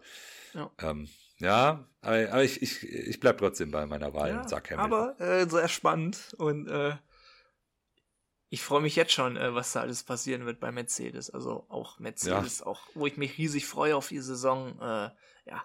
Und ja, jetzt kommen wir, wie so oft, äh, schon die letzte Saison in jedem Rennen äh, schon ein Thema, wo wir gedacht haben, ja, was soll man dazu noch groß sagen? Äh, ja, aber trotzdem, sie sind da, äh, sie sind wahrscheinlich wieder weit oben. Red Bull Racing. Red Bull Racing, ja. Also ähm, Überraschung in dem Sinne, dass sie ihr, also komplettes Autokonzept, ja, aber kann man schon fast so sagen. Sie haben ihr Konzept vom Auto nochmal umgeworfen. Mhm. Ähm, was sehr überraschend ist, weil es ja das dominanteste Auto der Formel 1-Geschichte war. Und ähm, ja, im Prinzip hat man jetzt im Feld wahrscheinlich, ich würde jetzt mal behaupten, drei bis vier Autos, die von außen erstmal dem Red Bull von letztem Jahr ähnlicher sehen als der Red Bull selbst dieses Jahr. Ähm, der Red Bull selbst sieht eher noch dem Mercedes von letztem Jahr, zumindest von Saisonanfang, ähnlicher. Mhm. Äh, ja, aber es scheint zu funktionieren. Und das ist das, was mir so ein bisschen Angst macht. Weil, wenn man ein Auto hat, was alles wegdominiert hat, eine ganze Saison lang, mhm. und dann aber nicht wirklich auf diesem Auto aufbaut, sondern plötzlich ein ganz anderes Konzept für die nächste Saison an den Start bringt, da muss man sich ja bei irgendwas schon ganz schön sicher sein. Und mhm. wenn das Konzept jetzt auch funktioniert, dann, dann weiß ich nicht, was man gegen Red Bull und Adrian Newey und äh, was man gegen die ausrichten soll, weil ja, sie haben aktuell den ja ganz klar besten Fahrer der Welt in, mhm. in ihrem Cockpit äh, mit Max Verstappen. Ähm, sie haben ein Auto, was jetzt auf den Testfahrten auch wieder so gewirkt hat. Das hat stabil auf der Strecke gewirkt. Ähm, ich äh, hole gerade nochmal, dass wir es ja der ähm, Completeness halber, dass wir da auch die Runden und alles haben. Also die hatten quasi nach Haas und Ferrari die meisten Runden mit 391, mhm. also auch nicht weit weg von den 400. Ähm, dann Sergio Perez hatte die schnellste Zeit mit einer 1,36. Ähm, mhm. Also was die schnellste Zeit angeht, doch nochmal ein ganzes Stück weg von Ferrari und Carlos Sainz. Aber ja, ist auch so eine Sache, ne? Ähm, das ist die Zeit von Sergio Perez. Wahrscheinlich unter gleichen Bedingungen, mit gleicher Motoreinstellung und gleich viel Sprit. Ohne jetzt Sergio Perez zu nahe treten zu mhm. wollen, hätte Max Verstappen wahrscheinlich bis zu einer halben Sekunde mehr rausholen können. Ähm, und äh, ja, ich glaube, die haben am ersten Tag, da waren sie eine Sekunde schneller als der ganze Rest. Ähm, ich glaube, die haben am ersten Tag gesehen, das funktioniert, was wir haben. Und dann haben die ihre Daten gesammelt. Ähm, und ja, das Auto sah gut aus. Sie hatten auch kleinere Probleme. Bei Perez ging da einmal quasi alles aus und er musste so zurück in die Boxengasse rollen. Mhm. Ähm, ja, Max hat auch nicht so krass viele Runden gefahren, glaube ich, weil er so ein bisschen Pech hatte mit den ganzen Unterbrechungen, dass sie eher immer seine Runtime kaputt gemacht haben. Dann haben die da, glaube ich, auch noch was geändert, äh, wie es eigentlich geplant war. Aber ja, also ich glaube, dass der Red Bull wird wieder das Maß der Dinge sein, äh, mit dem veränderten Konzept jetzt. Die haben ja einfach wieder ein Monster dahingestellt. Ja, es ist wirklich, also wenn es wieder so gut funktioniert mit einem komplett neuen Konzept, dann deklassieren sie einfach das restliche Fahrerfeld leider oder besser Teamfeld. Weil äh, das ist halt, da muss man wirklich sagen, also Adrian Newey ist schon ein Genie der heutigen Formel 1 Zeit und mir fällt da wirklich nicht viel zu ein zu Red Bull. Also es ist einfach leider ja. überragend, leider wegen der fehlenden Spannung, ne? Muss man dazu ja. sagen. Und ja, klar, also Max Verstappen braucht man nicht zu sagen. Wir werden noch so oft darüber reden, die Saison wieder, äh, dass uns die Worte fehlen, dass wir ihn auch einfach, wir können ihn auch einfach nur positiv hervorheben und ja, der, der trägt das Team. Fahrerduell brauchen wir, glaube ich, auch nicht wirklich diskutieren. Nee. Die einzige spannende Frage ist eben eher, weil es für Perez ja auch um sehr viel geht. Vertrag läuft aus. Wie sieht dann die Zukunft für Red Bull ab 2025 aus? Und ja, also ich brauche zu Red Bull nicht viel sagen. Aktuell äh, haben wir schon sehr viel zugesagt und ja, kann man nahezu, glaube ich, das übernehmen, was man letztes Jahr auch schon zu Red Bull gesagt hat. Genau, ich glaube nicht. Die werden vielleicht nicht ganz so eine dominante Saison haben, aber auch einfach nur, weil das kaum möglich ist. Sie haben alle Rennen bis auf eins gewonnen. Äh, deswegen mhm. tippe ich mal, sie werden nicht ganz so viele Rekorde brechen dieses Jahr, aber sie werden trotzdem äh, ja, sowohl auf Konstrukteurs- als auch Fahrerweltmeisterkurs von Anfang an sein und das wahrscheinlich auch wieder ein paar Rennen vor Ende beides eintüten. Ja. Sag, also ist natürlich alles nur Vermutung bis jetzt. Ne? Wir haben noch kein einziges. Rennen gesehen hier. Und ja, in, in diesem Sinne unsere kleine Teamanalyse und mit ein paar Kleinigkeiten sehen wir uns noch in Kapitel 3. Kapitel 3 unserer kleinen Saisonvorschau. Äh, wir sind jetzt doch wieder zeitlich mehr äh, am Aufnehmen, als wir es eigentlich vorhatten. Aber gut, wir ziehen jetzt noch ein bisschen durch und wir geben euch direkt mal unsere Prediction für unsere persönliche Konstrukteurswertung. Und wir gehen das von oben aus, äh, oben durch, 1 bis 10. Und ja, wir, ich glaube, es gibt relativ viele Übereinstimmungen. Deswegen gehen wir das einmal durch und sagen, ob wir das so ähnlich haben. So, also Platz 1, äh, jetzt äh, Red Bull. Jo, brauchen wir, glaube ich, nichts zu sagen. Ja, ja. Oh. Äh, ja. Genau. Deswegen, äh, Platz 2 äh, habe ich persönlich Ferrari stehen. Mhm, da gehe ich mit. Die sehe ich auch auf jeden Fall auf 2. So, dann finde ich, äh, kommt schon der spannende Bereich. Ähm, hm. Und obwohl ich eigentlich eben so ein bisschen konträr dazu gesprochen habe, habe ich jetzt da doch Mercedes. Ja, die habe ich tatsächlich auch auf drei, sehe ich die. Irgendwie ähm, äh, ja. sehe ich das dann doch da. Und ja, Platz 4 und 5 möchte ich so ein bisschen äh, zusammen aufzählen, weil ich glaube, da kommen jetzt auch zwei Teams nur in Frage tendenziell. Ja. Ähm, was ich persönlich wieder sehr, sehr schwierig finde, äh, einfach mal. Ich fände Platz 5 für McLaren extrem enttäuschend und würde auch eigentlich überhaupt nicht das widerspiegeln, was ich erwarte. Äh, aber ich glaube trotzdem, Aston hat wieder eine gute Entwicklung. Es wird wieder sehr eng. Ah, komm, ich sag jetzt mal Platz 4 Aston Martin. Ah, okay, ja, ich, ich tausche die beiden. Äh, ich sag Platz 4 McLaren. Ich glaube auch diesen, ich hätte eher noch mit Mercedes ja, Platz 3 das ist gesehen. schwierig, ne? Ja, ja. ja also ich, ich glaube auch, äh, so, so Mercedes, McLaren, Aston Martin, die drei sehe ich irgendwie extrem nah beieinander. Bei mhm. mir, ja, ist es die Reihenfolge Mercedes auf 3, McLaren auf 4, Aston Martin auf 5. Aber mich würde es auch nicht überraschen, wenn Aston Martin auf 3 und Mercedes auf 5 wäre. So, mhm. ähm, ja, wo ich mir nur relativ sicher bin, ist irgendwie, dass Red Bull auf der 1 und Ferrari auf der 2 äh, sind. Genau, aber ja, das sind so die, die Top 5, ne? Die, also ich glaube, dann ist auch so ein bisschen eine Lücke im Feld. Mm, ja. Nach diesen Top 5 Teams. Sehe ich auch so. Und äh, ich persönlich habe, glaube ich, auf Platz 6 äh, eine kleine Überraschung stehen. Äh, ich werde es auch mhm. gleich noch begründen später. Äh, aber ich habe da die Racing Bulls auf Platz ja, 6. Tatsächlich sehe ich die auch, äh, sehe ich die auch auf Platz 6 mit. Also so ein bisschen mhm. umkämpft mit Alpine noch, äh, weil ich nicht weiß, ob die das Gap ganz schließen können, aber Alpine hat mich nicht so überzeugt. Die RBs hatten einen guten Test und deswegen würde ich mich da auch aus dem Fenster lehnen und sagen, das könnte Platz 6 werden. Wird aber ein knappes Ding ja. mit Alpine auf Platz 7 ja. dahinter. Ja, genau. Und Platz 7, genau, Alpine.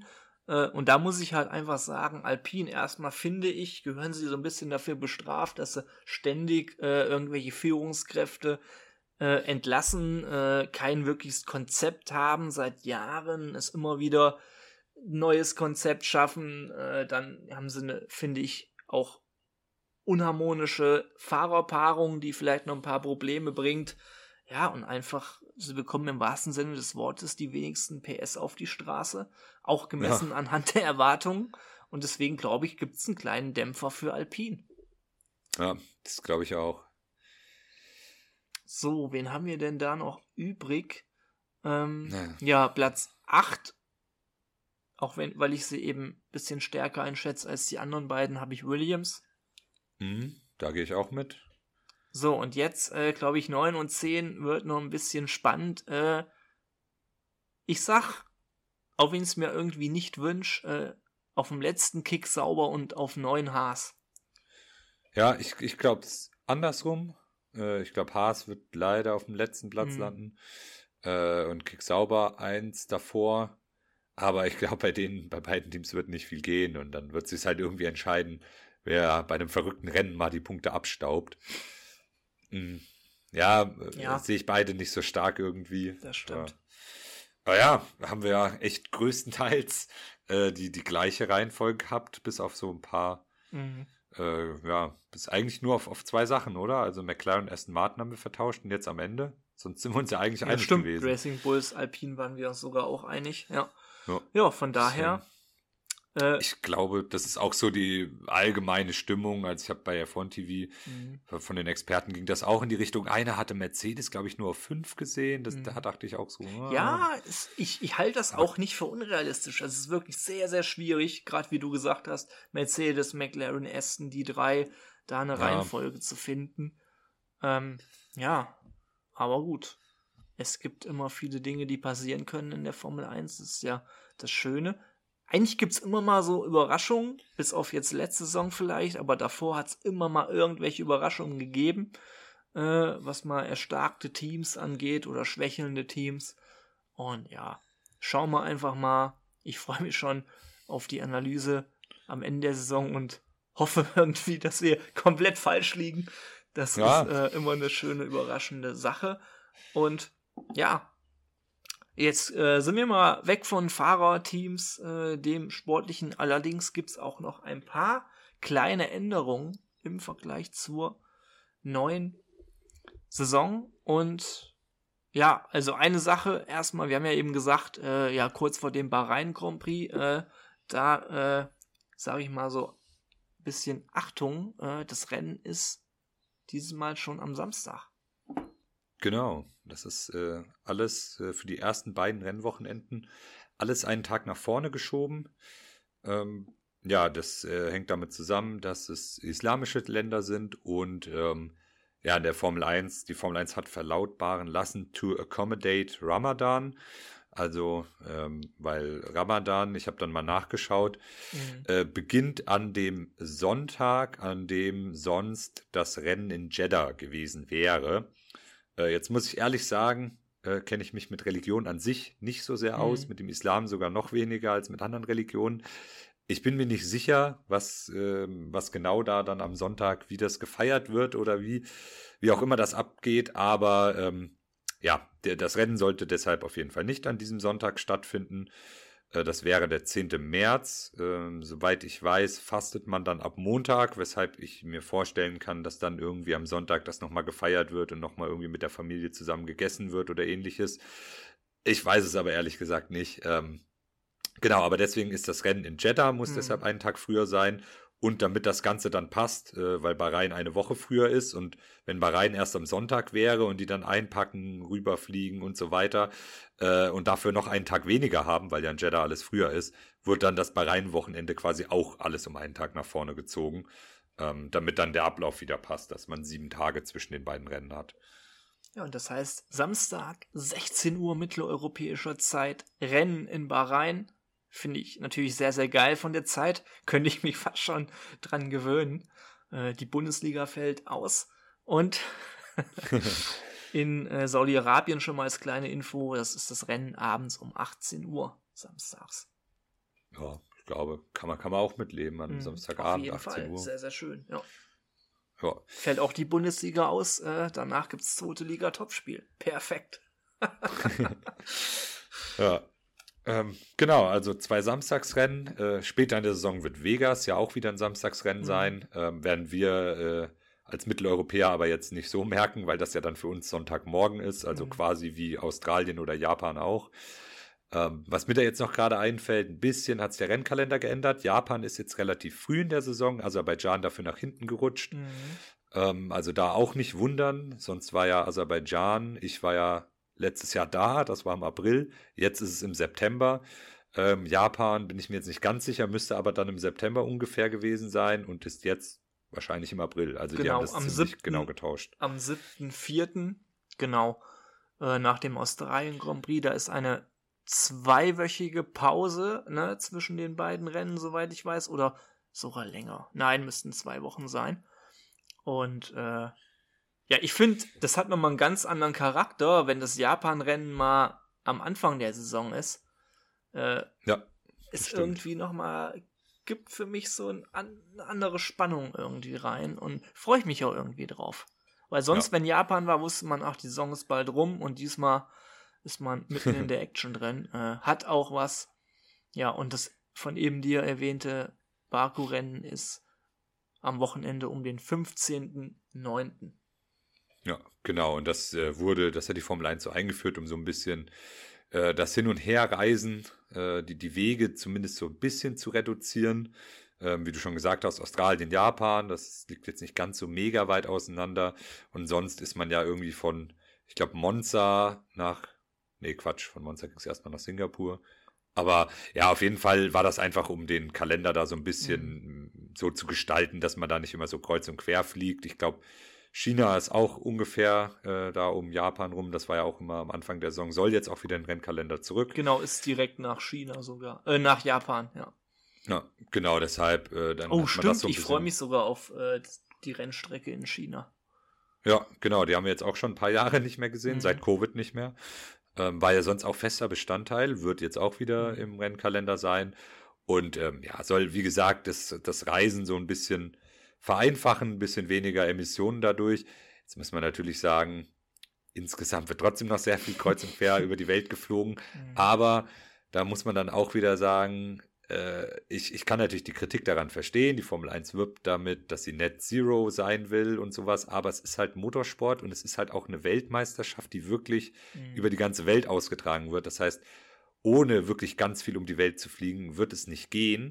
Und äh, was ich dann auch immer sehe, so wenn ich dann auf Reels oder bei YouTube-Kommentaren äh, darüber ausgelassen wird, warum die Formel 1 so viel reist und warum sie es nicht noch besser machen, ähm, was viele dann, äh, ein ganz einfaches Argument, was viele vergessen, man muss auch immer schauen, wie ist zu welchem Zeitpunkt das Klima in den Richtig. verschiedenen Ländern.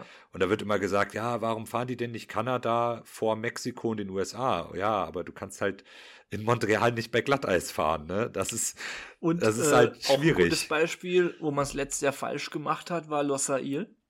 Genau. Wo die Fahrer ja teilweise sich erbrochen haben am Cockpit äh, oder nicht mehr aus dem Auto kamen, weil sie so fertig waren, als sie dann endlich aussteigen konnten. Logan Sargent beispielsweise, nee, der ja sogar das Rennen abbrechen musste, der aufgrund seines körperlichen ja. Also ja, das sind auch alles Faktoren, die man definitiv nicht unterschätzen darf.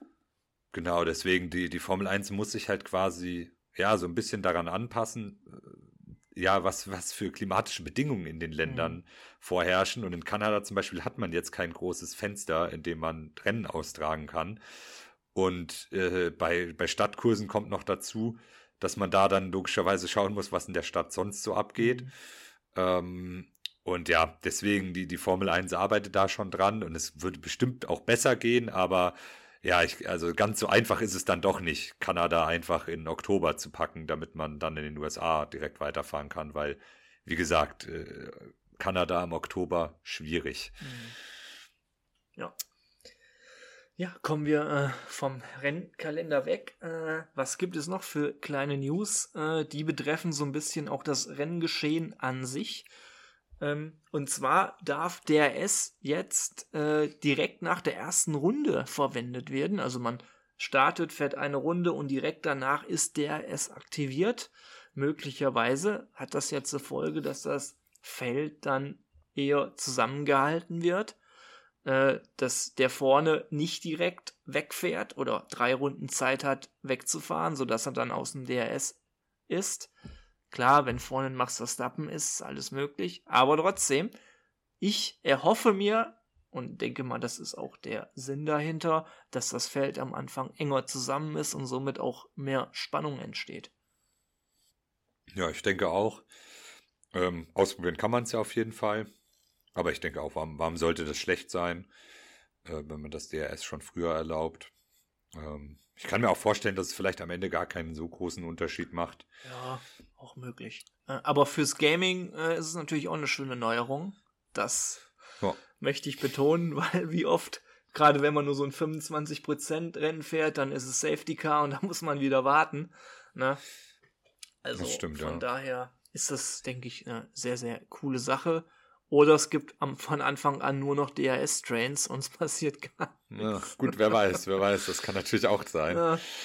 Aber naja, ja, wir werden sehen. Ich mag halt so kleine Änderungen in den Rennen, was vielleicht nochmal eine mögliche Spannung bietet. Und ja, äh, auch im Ablauf des Wochenendes gibt es da eine sehr, sehr interessante Änderung, zumindest was die Sprintrennen betrifft.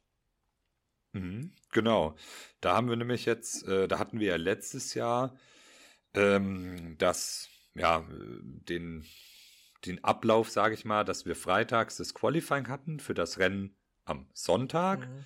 Und dann hatten wir den Sprint Shootout äh, am Samstag und haben dann später am Samstag das Sprintrennen dazu eine gefahren. Bodenlose Reihenfolge meiner Meinung nach. Ja, also da hatten wir ja dann auch beim, beim Besprechen hier immer so, wie besprechen wir das denn jetzt in welcher mhm. Reihenfolge? Besprechen wir erst den Freitag, dann Samstag, dann Sonntag oder erst den Samstag für sich, dann Freitag und Sonntag. Und ja, also es ist so ein bisschen auch, ähm, also mir ging es dann ganz oft sonntags vor dem Rennen so, dass ich nochmal schauen muss, wer, wer steht denn jetzt auf Pole? Gut, Pole war oft nicht so die Frage, aber äh, wer, wer steht jetzt eigentlich wo? Weil ich schon, mhm. weißt du, da hast du den Shootout und das Sprintrennen dazwischen, da wusstest du schon gar nicht mehr, wer, wer Freitag wo im Qualifying war, ne? Ähm, ja, aber genau, das, das haben die aber auch gemerkt, äh, die Veranstalter von der Formel 1.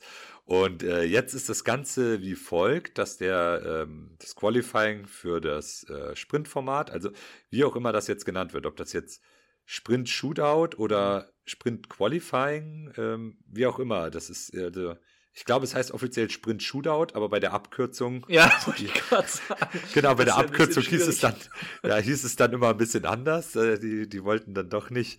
Hm. Äh, SQ1, SQ2 ja, und so. Genau, so, so wird es dann genannt. Ähm, ja, genau, aber das ist ab sofort jetzt dann Freitag. Ähm, und dann äh, ist an dem Samstag, was ich, äh, was ich da tatsächlich ein bisschen überraschend fand, an dem Samstag soll dann zuerst das Sprintrennen sein mhm. und danach müssen die Fahrer dann noch das Qualifying fahren. So, das ist ähm, ja interessante Reihenfolge, aber so hat man es dann wenigstens das Qualifying für das Sprintrennen, dann das mhm. Sprintrennen, dann das Qualifying für das richtige Rennen und dann das richtige Rennen. Da passt es von der Reihenfolge wieder komplett. Mhm. Wird aber auch interessant, äh, wie das dann aussieht, wenn die Fahrer nach einem zugegebenermaßen verkürzten Rennen am Samstag mhm. dann aber noch ein Qualifying abreißen müssen.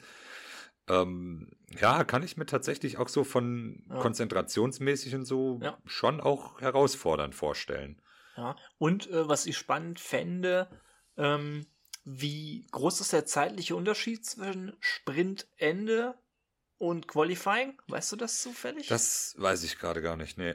Ähm, ich guck mal gerade, ich glaube, in Miami ist ja dieses Jahr Sprint. Vielleicht sind da schon hm, Zeiten. Genau, wir haben als ersten angegeben. Sprint haben wir China. Also hm. ich, ich oh, kann ja mal die, die Sprints, Sprints äh, quasi durchgehen. Wir haben wieder ähm, sechs Wochenenden, an denen dieses Sprintformat ausgetragen wird. Ähm, dieses Jahr in China, Miami, äh, dann Österreich, äh, United States, also mit United States Grand Prix ist immer der ja, ich sag jetzt mal klassischer, aber der, der schon ein paar Jahre länger dabei ist, also mhm. ähm, der in Austin gemeint, äh, dann Sao Paulo, Brasilien und äh, in Katar, also ähm, mhm. da war es ja letztes Jahr auch schon. Ähm, jetzt muss ich überlegen, Sao Paulo war letztes Jahr, war das letztes Jahr ein Sprint? Hatte aber auch auf jeden ich Fall glaub, schon mal ein Sprintwochenende. Ja. Mhm. Genau, genauso wie Österreich, ne? Öst ja. Oder? Nee, Österreich war letztes Österreich auch kein Sprint äh, letztes Jahr. Ja, okay, aber hatte auch schon mal einen Sprint, mhm. ne? Ja, genau. Deswegen China ja seit dieses, seit es das Sprintformat gibt, nicht im Rennkalender gewesen. Das heißt, da wird es auf jeden mhm. Fall der erste sein. In Miami meiner Meinung nach auch. Ja. Ja, also haben wir da wieder eine, eine Kombination aus Strecken, äh, wo man das schon kennt und Strecken, wo man das mal ausprobiert, die sich aber sicherlich auch dafür eignen. Ähm, mhm. Ähm, ich glaube jetzt so Monaco oder so, das würde sich jetzt ja nicht ereignen. Mhm. Und ja, ich, ich habe hier die Info. Ähm, am Beispiel von Miami, äh, mitteleuropäischer Zeit, Sprint würde beginnen um 18 Uhr und das Qualifying um 22 Uhr.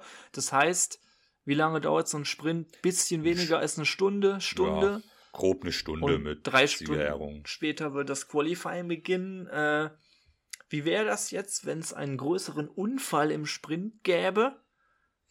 Würde man ja je nach Schaden das Auto noch fit kriegen fürs Qualifying. Könnte man jetzt natürlich wieder vermuten, oh, da wird im Sprint wieder schön vorsichtig gefahren. Äh. Ja, also bei einem größeren Crash ist das Auto fürs Qualifying ja. definitiv raus. Also wir hatten ja, äh, wir hatten ja schon ab und zu dieses äh, äh, im Sprint Samstagabend vorsichtig fahren, damit Sonntag fürs Rennen mhm. das Auto fit ja, ja, ist. Also, deswegen, also das. Nee, das Zeitfenster von drei Stunden ist für einen richtigen Crash. Ja, genau. Also wenn da, wenn da wirklich das Chassis beschädigt ist oder ähnliches, dann wird das schwer. Mhm. Boah, da bin ich mal gespannt. Das könnte echt wieder dann guckt man sich einen Sprint an und es passiert nichts. Äh, ich hoffe natürlich, dass es nicht so ist. Aber gut, man muss den Modus ausprobieren.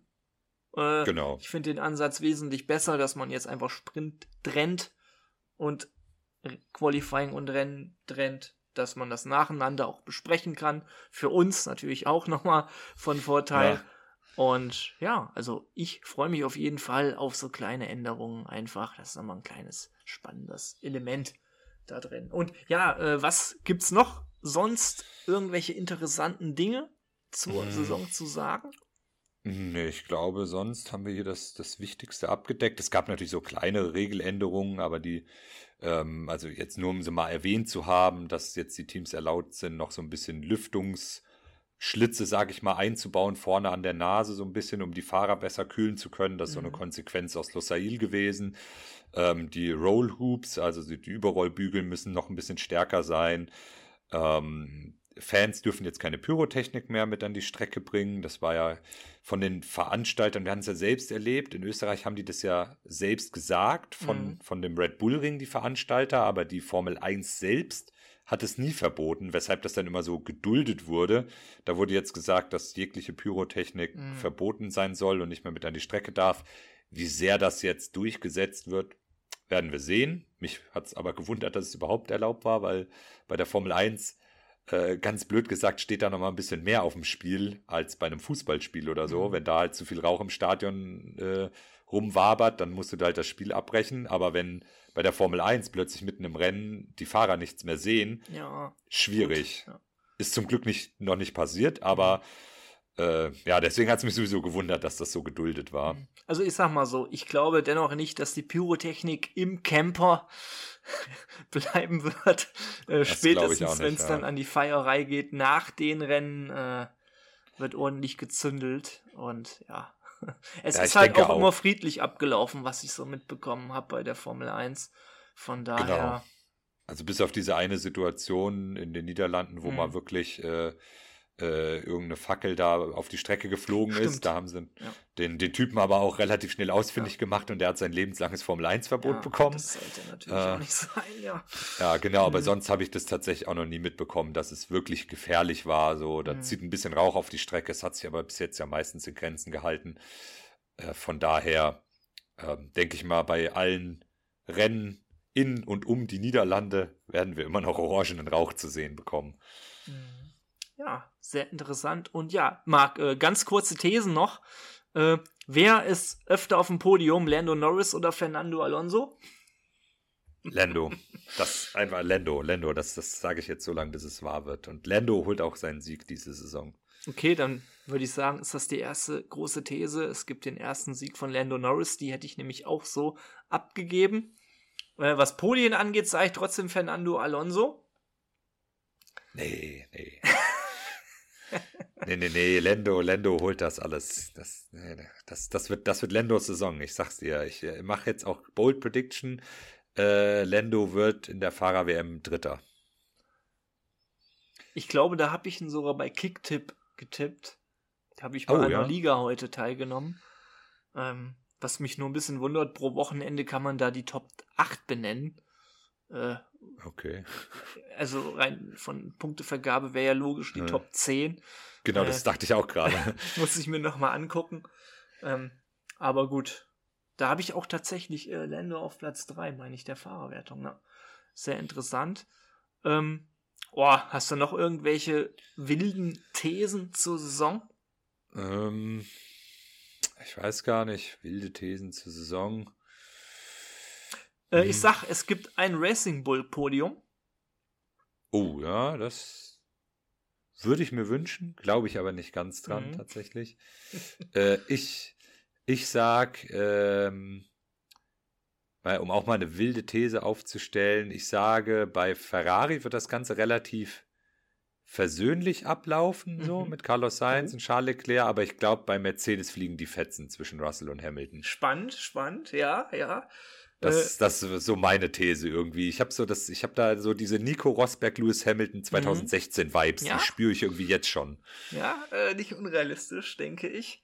Definitiv. Und ja, äh, was sagst du? Äh, wird es, könnte man jetzt rausschließen schon aus der These eben, äh, wird es mehr als ein Rennen geben, wo jemand Red Bull schlägt? Ja, also, ja, doch. Ähm, ich, ich denke tatsächlich, äh, dass Ferrari mehrere Rennen gewinnen wird. Ähm, und wir auch McLaren und auch Mercedes Rennen gewinnen sehen werden.